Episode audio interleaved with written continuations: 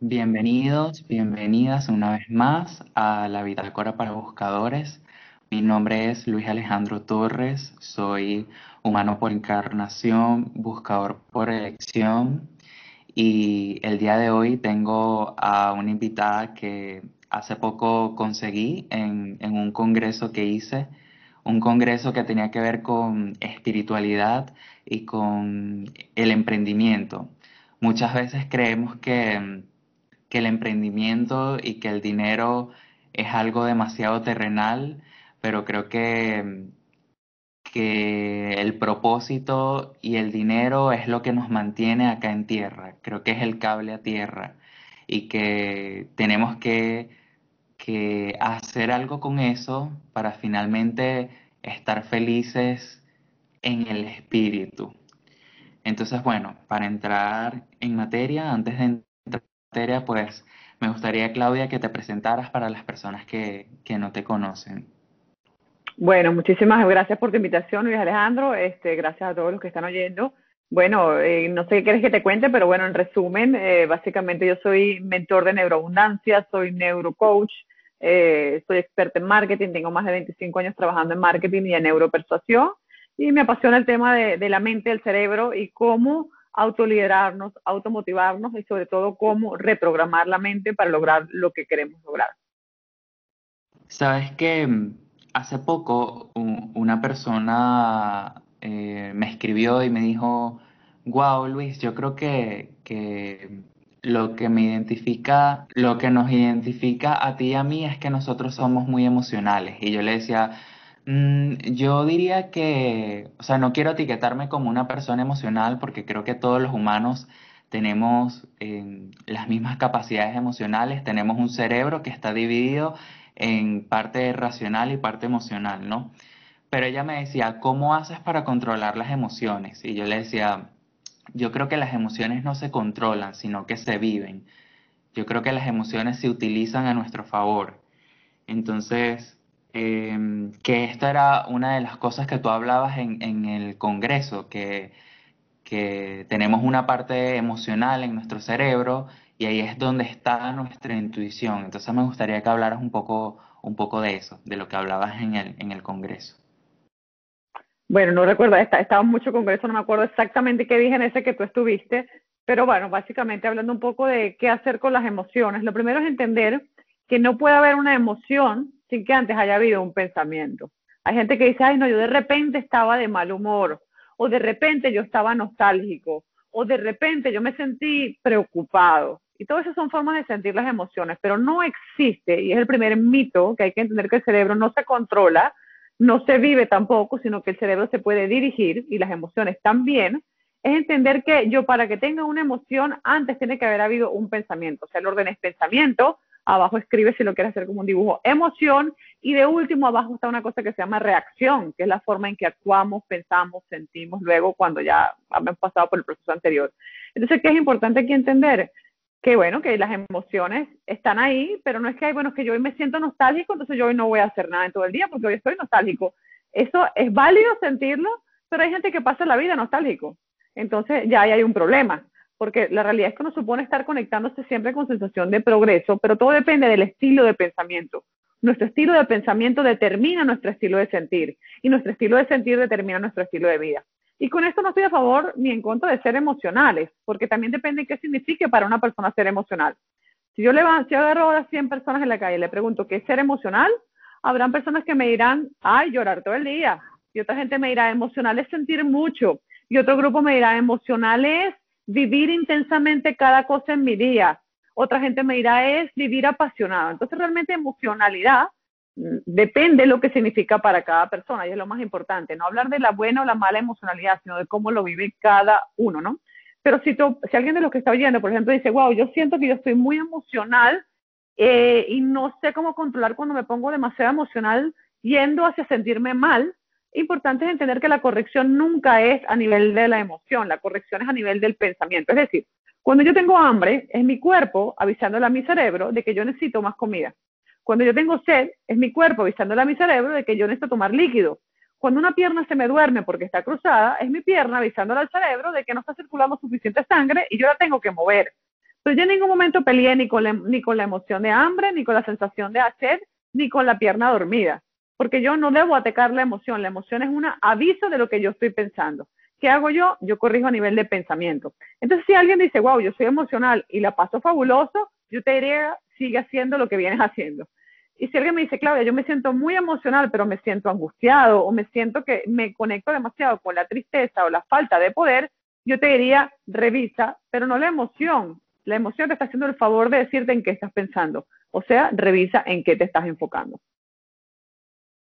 Y si te diría, ¿cómo, cómo podemos utilizar entonces esta parte intuitiva que está en, la parte del cerebro en donde están las emociones también. O sea, esa es la pregunta, ¿cómo utilizar esto a nuestro favor? Que aquí es donde tú hablas un poco de, la neuroabundancia, ¿no? Que, y hablas un poco de la intuición. Esto era lo que decías en, en el Congreso. Ok, la intuición no tiene nada que ver con la emocionalidad. Si bien las intuiciones están regidas por cómo yo me siento, y es el primer punto de conexión con qué debo hacer cuando yo quiero tomar una decisión intuitiva, lo importante es entender que la intuición no está vinculada a una parte del cerebro, y eso es un error pensarlo, sino que más bien la intuición está vinculada a la integración de los dos hemisferios cerebrales. Es decir, la gente que es más cerebro derecho es más creativa, eh, más conectada con el ser, más, más poco aterrizado, es menos estructurado, es más desordenado, eh, tiene muchas buenas ideas, pero a veces no las ejecuta, no logra canalizar fácil a veces tener mucho dinero. Y la gente que es cerebro izquierdo es más racional, es más estructurado, está más en el hacer, son experimentadores, le gustan los métodos, le gustan los procesos, pero está un poco desconectado del sentir y del crear. ¿Qué es lo ideal? Ni derecho ni izquierdo, es como la parte femenina y masculina que hay dentro de cada uno de nosotros. Indistintamente del sexo, todos tenemos un lado femenino que está vinculado con recibir y un lado masculino que está vinculado con hacer. Si yo vivo mucho uno y descuido el otro, me, me entro en desbalance. Lo mismo pasa con el cerebro. La intuición tiene que ver con integrar más el lado femenino de cada uno de nosotros, siendo hombre o mujer, no importa, y el cerebro derecho. Es decir, lograr integrar los dos hemisferios, pero no tiene que ver con que si yo soy más de un lado predominante u otro, tiene que ver con la forma en que yo llevo el día a día para vivir mi experiencia. ¿Qué ayuda a conectarnos con la intuición? primero entender biología del pensamiento, entender, no ir directamente a la intuición sin primero entender, de la mano de alguien que sepa, puede ser yo, puede ser cualquiera, que te guíe un poco a entender por qué yo pienso como pienso, por qué siento como pienso. Yo estoy justo ahorita, me queda una clase para terminar el curso de Sata tu intuición y la gente alucinado porque la gente me dice, Claudia, estos ejercicios que nos estás mandando a hacer, yo tengo 30, 40, 20 años y no sabía que yo podía sentir esto, ni podía escucharme de esta manera y podía interpretar esto, pero lo primero que les enseño es a oírte a ti mismo, antes de oír el entorno, porque la, intuición tiene que ver con leer información, con una cosa que se llama interocepción, y que primero se hace hacia uno, hacia adentro, y luego que yo lo domino, yo puedo ir hacia afuera e interpretar el ambiente, los lugares, las decisiones, los negocios, los emprendimientos y las personas, ¿no? Pero eso tiene que ver mucho con entender que todos tenemos esta capacidad intuitiva desde que nacemos. El tema es que la hemos ido perdiendo porque el tipo de crianza nos ha hecho ser muy racionales o estar desconectados e intentar todo resolverlo a través del pensamiento. La premisa de la intuición es que yo integro y logro tener verticalidad. ¿Qué significa esto? La mente es horizontal, a la mente le encanta pasado, futuro, pasado, futuro. Cuando tú te pones a ver el grueso del día, tenemos 80 mil pensamientos al día pero el 90% son pensamientos automáticos. Y ese pensamiento automático está todo el día, ¿qué irá a pasar mañana o qué pasó ayer? ¿Qué irá a pasar mañana? Mañana puede ser dentro de una hora o puede ser literalmente mañana. ¿O qué pasó ayer? Y pocas veces estamos en el momento presente. Hasta que yo no aprendo, sin pelear con mi mente, nunca, a estar en el momento presente, a sentir lo que está ocurriendo ahora, a integrar mi cuerpo físico, mi emoción a mi cerebro, yo no sé hacer ser intuitivo.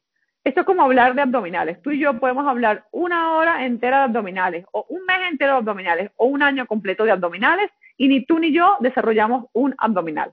Con la intuición es lo mismo. Para aprender a ser intuitivo, puedes hablar de intuición 10 años y no vas a ser ni un poquito intuitivo. En cambio, hacer ejercicios que hagan que el cerebro se sensibilice con la información, de cómo integrar el resto de tu equipo, ahí es cuando uno aprende de intuición. Así que realmente el que esté oyendo esto dice, wow, yo quiero aprender a conectar con mi intuición, no es un tip, efecto microondas que uno escucha en un podcast, es un proceso, en mi caso son cinco clases, habrá gente que tiene seis clases o veinte clases o una o lo que sea. Existe un proceso de entender cómo se activa y se integra estos hemisferios a las emociones, pero lo primero que se hace es revisar cómo es el estilo de pensamiento de la persona vinculado a la sabiduría emocional. Así que eh, al que le interesó esto dice, wow, me interesa, pero esta es la punta de la hebra, esta es la punta de la hebra. El que quiera más tiene que entender que existe mucha información formal y ciencia detrás de la intuición, pero bueno, hay que ponerse, hay que ponerse en eso y, tener la intención y luego tener un sistema, tener un proceso, tener metodología para poder hacerlo. Claro, y, para tener acceso a, la intuición hay que mm, correr los velos de, las creencias limitantes, ¿no? Y, también hay que, hay que crear nuevas conexiones neuronales y para crear nuevas conexiones neuronales hay que generarnos nuevas experiencias. O sea, por ejemplo, si pasamos todos los días eh, diciéndonos, eres tonto, eres bruto, no sabes hacer nada, eh, eso es como, como comer pan con queso todos los días. En cambio, si, si empezamos a poco a poco, por lo menos ir, ir apartando esos, no, no apartando, no diría apartando, pero sí por lo menos transformando esos pensamientos, podemos ir eh, creando, eh, como rompiendo una coraza y, por ahí puede ir entrando poco a poco la luz, ¿no? Sí, exactamente, es hacer cosas de lo que tú acabas de decir, que es construir rutas neuronales que para alguien que no eh, está familiarizado con la neurociencia y escucha esto como que quiere salir corriendo y salir del podcast, pero la neurociencia es todo el estudio, toda la investigación detrás de por qué somos como somos y actuamos como actuamos, pero sí, se trata de empezar a construir dentro de nosotros un músculo, porque ¿qué es la, el coraje, la fe, eh, el optimismo, todos ellos son músculos mentales. Y los músculos mentales se construyen con la práctica, exactamente. Si yo como pan con queso todos los días, no, es como el que va al gimnasio y tú lo ves que está así súper fuerte, así de brazo y de hombro. Tú tiene la piernita flaquita. Y tú dices, bueno, se le nota que entrena, se le nota que entrena de la cintura para arriba. Bueno, la intuición es lo mismo. Si yo no la entreno, si no hago algo específico para conectarme con el recibir, para calmar la mente, para conectarme y con mis emociones, para entender qué pensamientos son míos y qué pensamientos recibo, yo no estoy haciendo nada. Básicamente, estoy tratando de intelectualmente, conscientemente, a, fortalecer mi intuición. Obviamente, cualquier estilo de pensamiento que contribuya a que tú te sientas mejor, que seas mejor en cualquier área, va a ayudar a que tú crezcas. Y cuando tú creces, obviamente puedes estar contribuyendo o no con la conexión intuitiva. Pero si alguien realmente quiere trabajar en esto, hay que entender que hay que ir al fondo de esto. Y no se trata de quitar solamente creencias limitantes que es válida, sino que construir cosas. A veces no es tanto, eh, a veces lo que nos limita es lo que, lo que creemos, a veces lo que nos limita es lo que no sabemos, a veces lo que nos limita es lo que no sentimos, ¿no? En el caso de la intuición es lo que no sabemos sentir. Eh, la gente quiere resolver intuitivamente pensando y precisamente la intuición tiene que ver con tomar decisiones solamente con 40 a 60% de la información y el resto tomarlo sin evidencia eh, viendo lo incierto y desde ahí decidiendo. Y cuando hacemos eso nos sentimos súper poderosos y nos sentimos conectados con la vida y nos sentimos que creamos y creamos abundancia. Claudia, me gustaría que, que antes de finalizar este podcast, me gustaría que, que comentaras un poco, no sé, como algunas recomendaciones para las personas que están emprendiendo ahorita, porque hace poco una persona me escribió y me hablaba como que, bueno, yo quiero saber un poco de, creencias limitantes, em, pero también está el hecho de, emprender camino, de, de finalmente lanzarse. Yo creo que cuando uno empieza a emprender, eh, es normal que entre la perfección eh, a nuestra cabeza, que empiece a decir, bueno, pero es que no lo estás haciendo eh, de una manera increíble o, o, mira este error, mira este otro error, pero creo que em, lo, lo, primero, bueno, lo que yo podría decir como emprendedor, yo ya tengo un año con una cuenta en Instagram que he ido construido, he ido construyendo poco a poco yo diría que es lanzarse eh, con las herramientas que tengas y, a medida que vas caminando vas eh, solventando los errores, o, pero el, el punto es empezar por algún lugar. Totalmente válido, sí, hay que empezar, y casualmente ya lo subí a mi Instagram, que decía, bueno, vale más un kilo de hacer que 200 kilos de decir que vas a hacer. Sí, hay que pasar a la acción, pero, y aquí yo soy súper responsable, a mí muchas veces me preguntan, Claudia, ¿todo el mundo debe emprender? Y mi respuesta es no, hay gente que es excelente en estructuras de trabajo. ¿Por qué? Porque si yo no soy estructurado y mi negocio es muy lindo y yo no planifico tres cosas, imagínenselo como un triángulo. Un buen, una persona de éxito emprendiendo tiene algo muy particular y es que tiene mucha estructura de pensamiento, mucha. ¿Y cómo lo hace? ¿Cómo la ejecuta luego esa estructura? Porque tiene tres lados de un triángulo. Un lado se llama planificación, el otro lado se llama ejecución y el otro lado se llama comunicación. Y muchas veces quiero comunicar y estoy como un pollo sin cabeza porque no he planificado claramente cuáles son mis objetivos, cómo los pienso medir, cuál es mi estrategia y cometo el error de ir directamente al medio. Me ha pasado gente que me dice, Claudia, ya voy a emprender, me creé un Instagram. Crear un Instagram no es crear un emprendimiento, es un medio donde colocar un emprendimiento, pero eso no es una estrategia. Hay gente que ha desarrollado una página web que me dice, Claudia, hice una página web hermosa a la cual nadie visita. 100%, porque la página web no es un emprendimiento, es un medio donde el emprendimiento se comunica, pero el emprendimiento requiere que exista una estrategia muy clara donde existe una audiencia la cual recibe un valor por el cual existe una transacción. Es decir, donde no hay transacciones, no hay negocio. Y eso es muy importante porque hay gente que tiene un emprendimiento, no factura, realmente lo que tiene es un hobby caro. Y eso no quiere decir que tenga que permanecer de esa manera.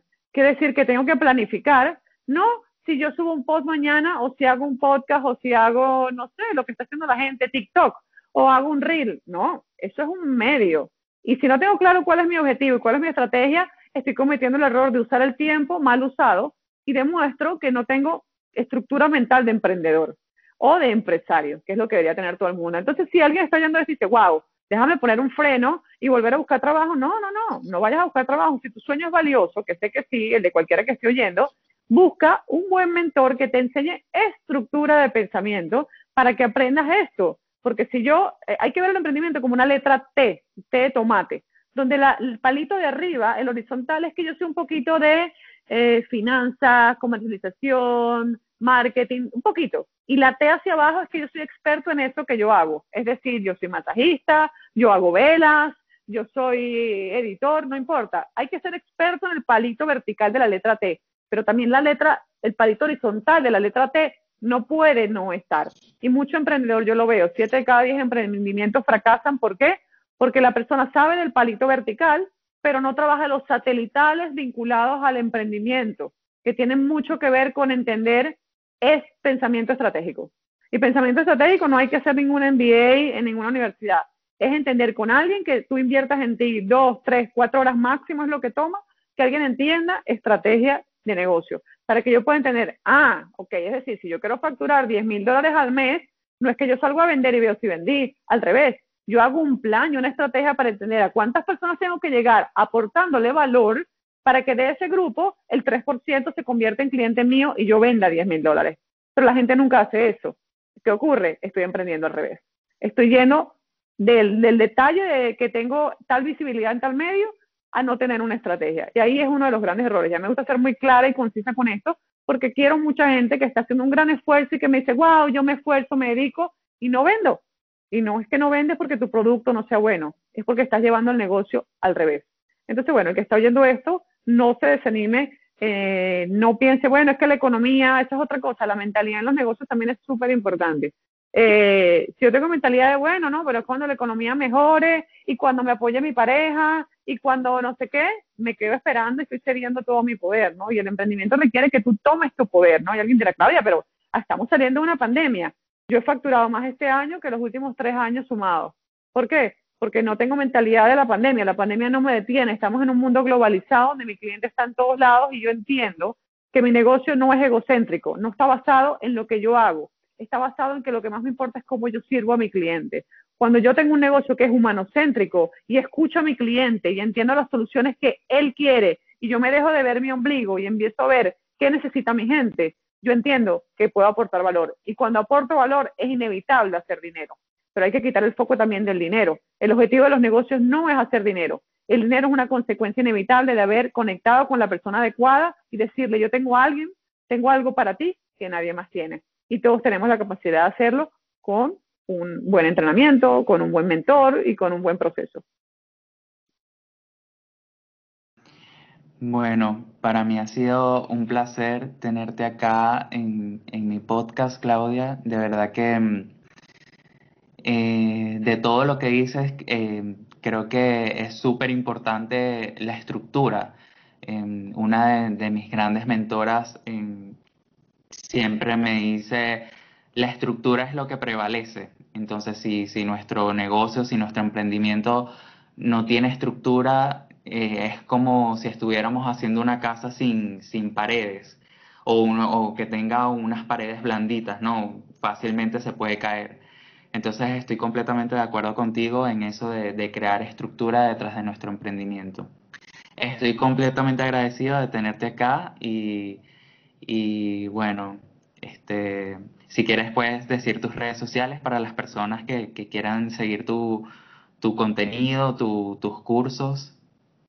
Gracias, claro que sí. El que quiera puede dejarme su correo eh, para que reciba toda la información en mentesenforma.com o puede seguirme en Instagram, eh, Claudia Donoso, donde todos los días comparto información desde la neurociencia, la neuroabundancia y el neurocoaching para ayudar a la gente a conectarse más con ellos mismos y a reprogramar su mente para conseguir lograr dejarse, salirse del medio, perdón, y dejar de autosabotearse, que es la mayor causa de sueños muertos que andan por ahí. Bueno, buscadores, esto ha sido todo por ahora. Gracias por acompañarme hasta este capítulo. Y antes de irme, em, voy a decir el mantra, el mantra del final, que ha sido mi mantra desde hace un tiempo. Y el mantra es mm, que la primera opción sea buscar el camino que nos haga prosperar.